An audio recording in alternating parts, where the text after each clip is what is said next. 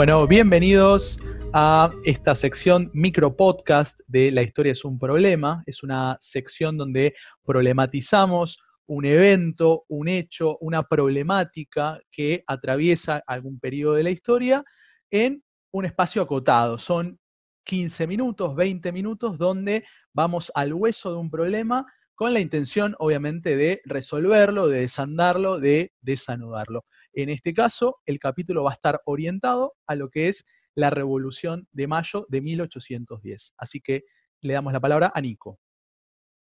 Hola a todos, ¿cómo están? Bueno, es un tema que es bastante eh, complejo de tomar porque está muy trabajado a lo largo de la historia.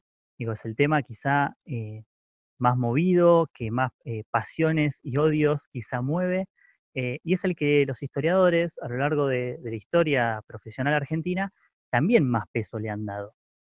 Digo, tenemos que, hacer una línea muy rápida eh, para ver en, qué momento estamos parados hoy en torno a los debates del 25 de mayo, empezando por lo que ya hemos trabajado en otros capítulos, especialmente en el capítulo 2 sobre la nación, eh, que son los primeros trabajos del mitrismo, ¿no? este primer eh, momento, que es el que todos más conocemos, al que estamos más acostumbrados, que es esta idea de el 25 de mayo, especialmente como ese día particular, es el momento en el cual un grupo de, ciudadanos con una moral muy alta, es decir, como eh, personas que hasta eran perfectas moralmente, logran eh, gobernar a, lo que en ese momento era, Buenos Aires, como capital del Virreinato del Río de la Plata, logran gobernarlo de forma eh, autóctona, es decir, conocemos como el 25 de mayo el primer gobierno patrio, a cargo de estas personas que tenían la nobleza absoluta eh, y logran no solo, digamos, eh, gobernar de forma eh, autóctona, sino patria. Digo, quiero resaltar esa parte, porque para Mitre la nación argentina siempre había existido, Mitre es un esencialista, es decir, piensa que la nación es una esencia, que ya estaba en Argentina, en, lo que eran las Provincias Unidas, pero siempre fue Argentina, y que se logra en ese momento clarificar y cristalizar. Frente a esto, en los años 80, es decir, pasan muchos años, ¿no? 1980 recién, eh, aparecen dos grandes historiadores, también de referencia para, muchos, que son Tulio Alperindongui y Carlos Queramonte, donde van a marcar otra cuestión. Y dicen, y mira, no, no era Argentina. Eh, previo a la Revolución de Mayo, eh, todos esos personajes que destacamos, como Juan José Paso, Castelli, Moreno eh, y demás, se reconocían como españoles, españoles americanos, pero españoles. Incluso los nombran ahí a, Larrea y, y, Mateu, que eran españoles de nacimiento, ¿no? que eran miembros de la, primera junta. ¿Y qué van a decir estas personas? Bueno, la nación es una construcción que se inicia en ese momento, que se inicia ahí, eh, y que tiene un largo proceso que culmina con la formación del Estado y demás. Incluso está el famoso libro de Dongui, eh, que es eh, Una nación para el desierto argentino, donde marca fuerte esta idea. Allí eh, se marca esta primera cuestión, esta primera ruptura que también está bastante en el imaginario de, la gente. Después están estos que, surgieron en, los 90, en la postdemocracia, en, principalmente con Luis Alberto Romero, por ejemplo, quienes van a decir, y mira, sí, fue una revolución, pero tampoco con tanto peso. Lo que va a pensar Romero es que fue una revolución más bien de la casualidad, donde, bueno, se les presentó la oportunidad a los porteños de autogobernarse, se autogobernaron y cuando se dieron cuenta estaban haciendo una revolución. Entonces, para Romero, la revolución no tiene tanto peso específico, sino que fue más bien una continuidad de la casualidad que terminó derivando en la independencia. Y por último, llegando como ya a un periodo más actual, tenemos otros debates que nos va a profundizar Guido, pero que tienen que ver con pensar en otras cosas de, la revolución. Primero, dividirla por sectores y pensar qué protagonismo tuvieron, por ejemplo, las clases populares, como dice Di Meglio. Pero por otro lado, en pensar a nivel global las relaciones sociales de producción, las relaciones políticas, qué pasó con los límites históricos, con varias cosas que podemos ver eh, de forma segmentada, pero que nos ayudan a pensar la revolución de una forma más compleja. Digo, son algunos de los estudios actuales, como por ejemplo el de mm, el historiador Arari, que ahora Guido nos va a contar un poco. Y yo le preguntaría desde este lado, ¿no? ¿Qué cambió efectivamente después del 25 de mayo? ¿Qué cambios empezaron a suceder por los que nosotros podríamos llegar a decir, sí, fue una revolución? Bueno, em, algunas ideas para pensar esto. Primero que hay que romper con este concepto Villiquen, ¿no? Esto que ya está en el primer capítulo de la historia Villiquen, de, eh, porque ojo, la historia Villiquen sí dice que hubo una revolución el 25 de mayo de 1810. En realidad, digo, justamente decimos, la revolución de mayo de 1810, esa idea está arraigada en nosotros. Entonces, primero hay que pensar esa, esa revolución totalizadora porque es incorrecta. En, en tanto que es incorrecta, bueno, en que suaviza la idea de la revolución. Es como si hubiese una revolución em, que en realidad no terminó siendo. Es decir, de pronto, el 25 de mayo de 1810, firmamos unos papeles en el Cabildo y automáticamente pasamos a ser una nación independiente. Digo, y ojo acá, una nación, digo, ya estamos hablando justamente de una nación, que es lo que eh, comentaba recién Nicolás. Entonces, la, primera, la primera idea que hay que derribar es que sí hubo una revolución, claramente la hubo, pero no de esa forma en la que nos ha llegado eh, construida el día de hoy. Por otro lado, también hay que derribar esta, eh, esta versión más lo que hoy llamaríamos posmoderna, de que no hubo revolución, ¿no? Esta idea de, en realidad, estos, estos autores no sabían bien qué estaban haciendo, fueron improvisando, y nosotros eh, al día de hoy nos sobran documentos para decir, bueno, no, no fue todo tan anárquico, digo, claramente los, las sociedades y los actores históricos no eligen en qué condiciones accionar, pero claramente tienen la posibilidad de transformar esas condiciones. Y justamente hay que pensar la historia como algo dinámico, pero no anárquico. ¿no? Entonces, eh, en, esa, en eh, habiendo contrastado estas dos posiciones, aparece una, tercera posición que Nicolás la, mencionaba recién, que es la de Fabián Arari, donde eh, Fabián Arari se para y dice, bueno, hubo una revolución, pero, pero una revolución a partir de las relaciones sociales de producción. Es decir, ¿qué está queriendo hacer este sector de la sociedad que va a, tratar de hacer esta revolución? Bueno, están tratando de eh, modificar eh, este sistema económico que están teniendo o que está quedando caduco, justamente empiezan a haber contradicciones.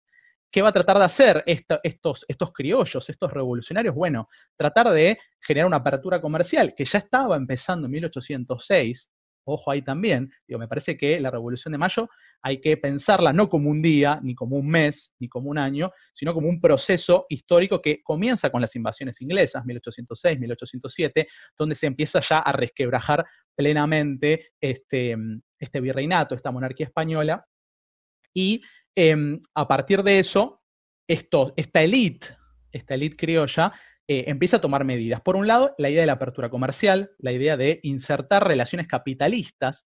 Ojo acá, Fabián, Fabián Arari eh, advierte, esta fue una revolución burguesa, a lo que estos historiadores hasta, hasta los 90 van a negar. Eso por un lado. Por otro lado, em, se reconocen como ciudadanos. Hay una nueva idea ahí de la libertad del nuevo hombre. Acá estamos pensando que la Revolución de Mayo tiene una inspiración política en la Revolución Francesa. Nuevamente, estas personas no inventan la pólvora, sino que claramente están eh, trayendo ideas que vienen de otro lado y que obviamente las van a aplicar a sus condiciones específicas. Entonces, en tanto revolución burguesa y no una revolución totalizadora como la puede pensar Villiquen, es una revolución con límites.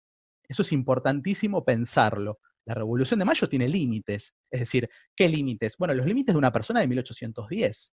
No fue una revolución en todo su esplendor como nos puede vender una película como B de venganza. Es una revolución pensada con límites como por ejemplo la clase social, la raza, el género. Digo, la revolución de mayo eh, no está hecha por esclavos, no está hecha estrictamente por mujeres y no está hecha por eh, lo que se llamaría hoy el bajo pueblo.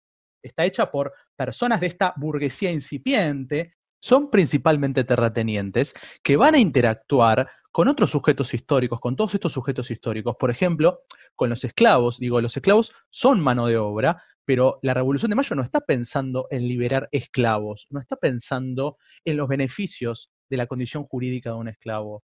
Digo, si pensamos en realidad hasta 1853 por lo menos, los esclavos van a seguir siendo esclavos. Y, estamos hablando de eh, más de 40 años después de la Revolución de Mayo ahí está el problema de pensar esto que decía antes, de esta Revolución de Mayo a lo Villiquen, totalizante, como si la Revolución de Mayo hubiese impactado de forma igualitaria en toda la sociedad.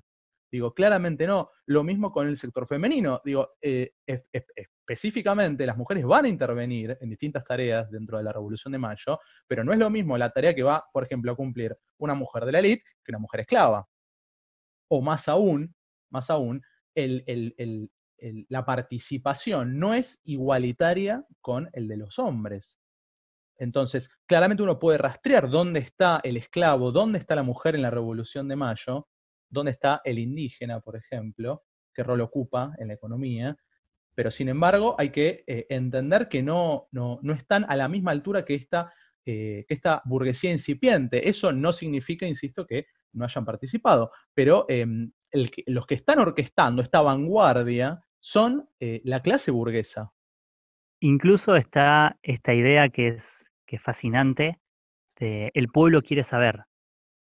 Que esa idea del pueblo quiere saber está buena porque nos muestra cómo el pueblo estaba por fuera.